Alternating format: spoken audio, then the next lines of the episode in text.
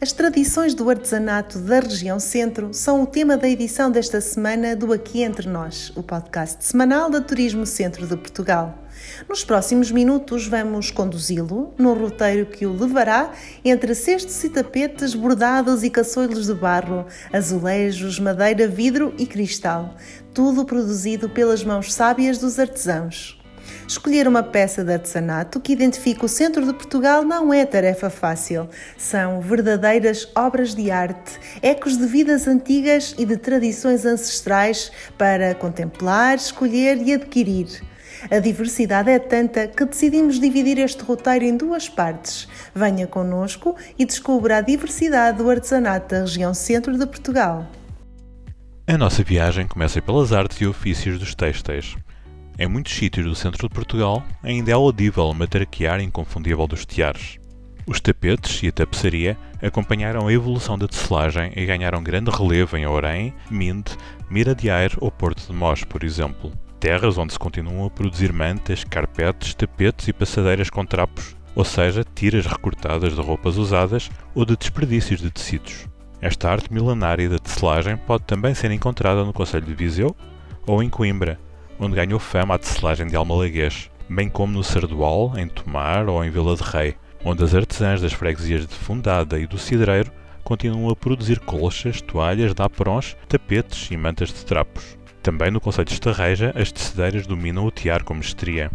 De igual importância são as tapeçarias de lã pura, mais comuns nas zonas serranas. Na Serra da Estrela encontramos as mais modernas empresas de tecnologia têxtil, as quais ainda produzem manualmente, como é o caso de manteigas. E quem não conhece o cobertor de papa de Maçainhas, no Conselho da Guarda? A Rota dos Lanifícios, na Serra da Estrela, mostra toda esta história, feita de muitos fios.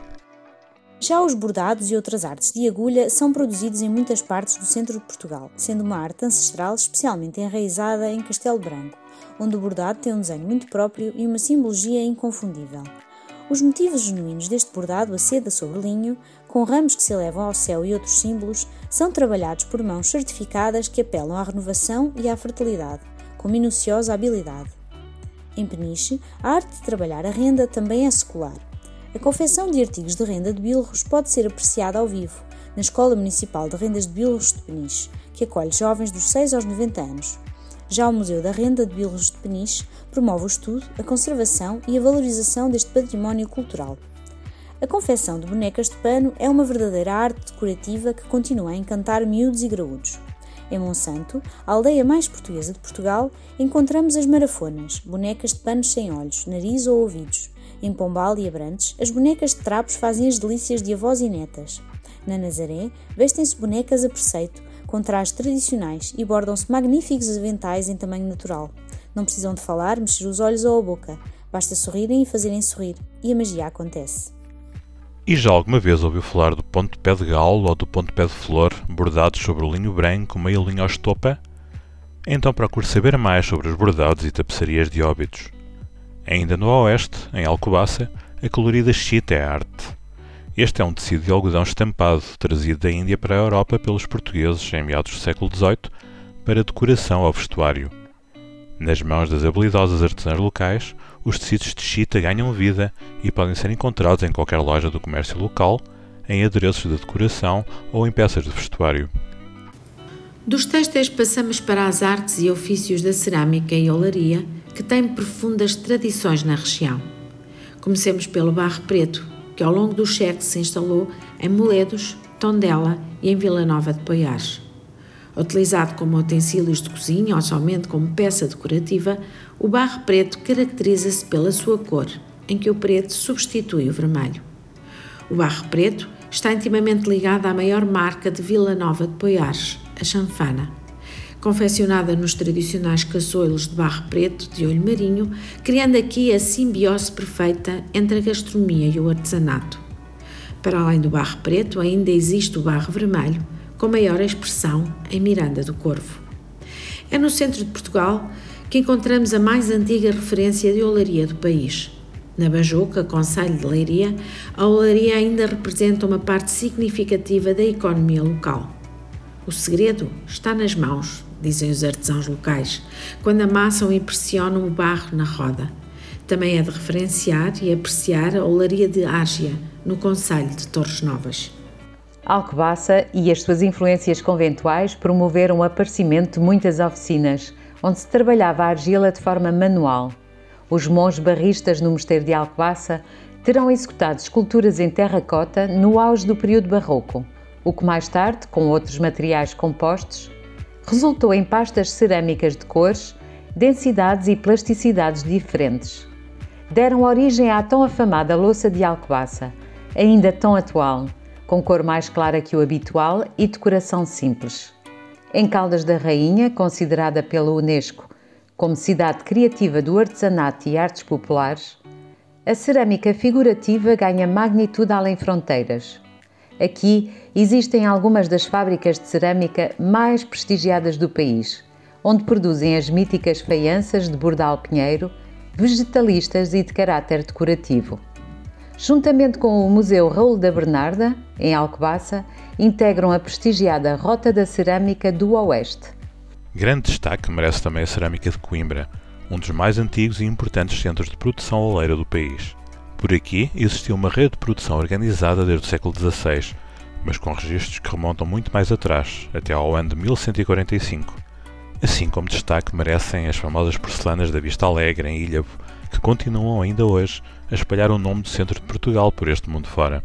A azulejaria é uma arte com mais de 500 anos de história, associada aos muçulmanos. No centro de Portugal, é na região de Leiria e na Ria de Aveiro que encontramos esta belíssima arte decorativa no seu maior esplendor. Popularizada no Barroco, quando decorava fachadas de edifícios, assume hoje um papel importante no nosso dia a dia. A fábrica do Juncal, em Porto de Mós, famosa pelas suas cerâmicas, produziu os painéis de azulejos figurativos que decoraram a Sala dos Reis do Mosteiro de Alcobaça, numa importante simbiose entre a história da olaria e a cerâmica.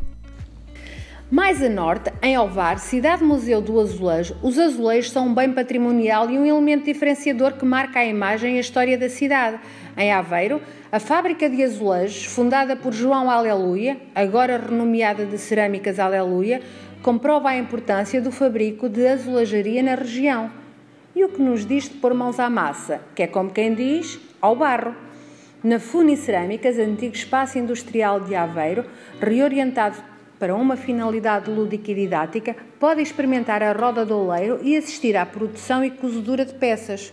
Do barro passamos para outro material nobre, a madeira. Os saberes que materializam a relação dos homens com o mar estão bem patentes nas miniaturas dos barcos em meia-lua da Praia da Vieira ou da Nazaré. Estes mini-barcos de madeira são maioritariamente executados por antigos pescadores, que relembram os seus dias de faina no mar.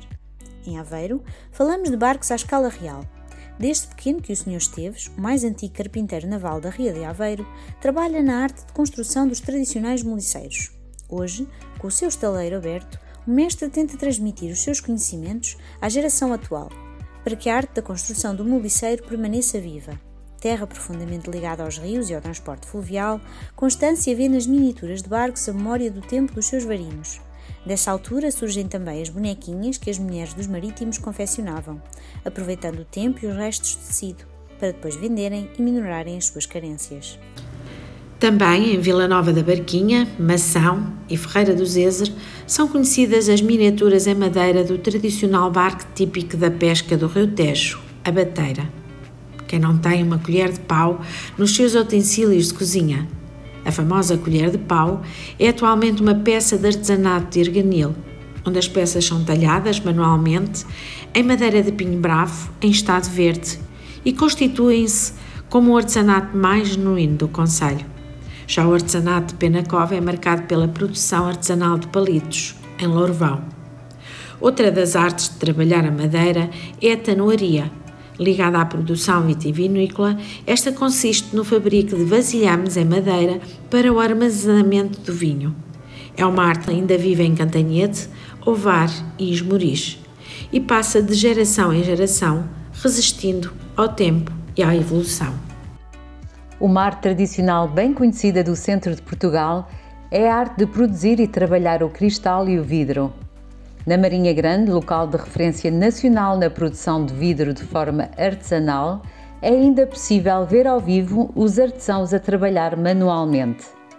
Sem recorrerem a moldes, os artesãos fazem as peças inteiramente modeladas com as mãos. Seguem desenhos ou a sua imaginação e trabalham o vidro a 1100 graus, com a utilização de diversas cores. No Museu do Vidro pode ver obras dos grandes nomes da produção vidreira nacional.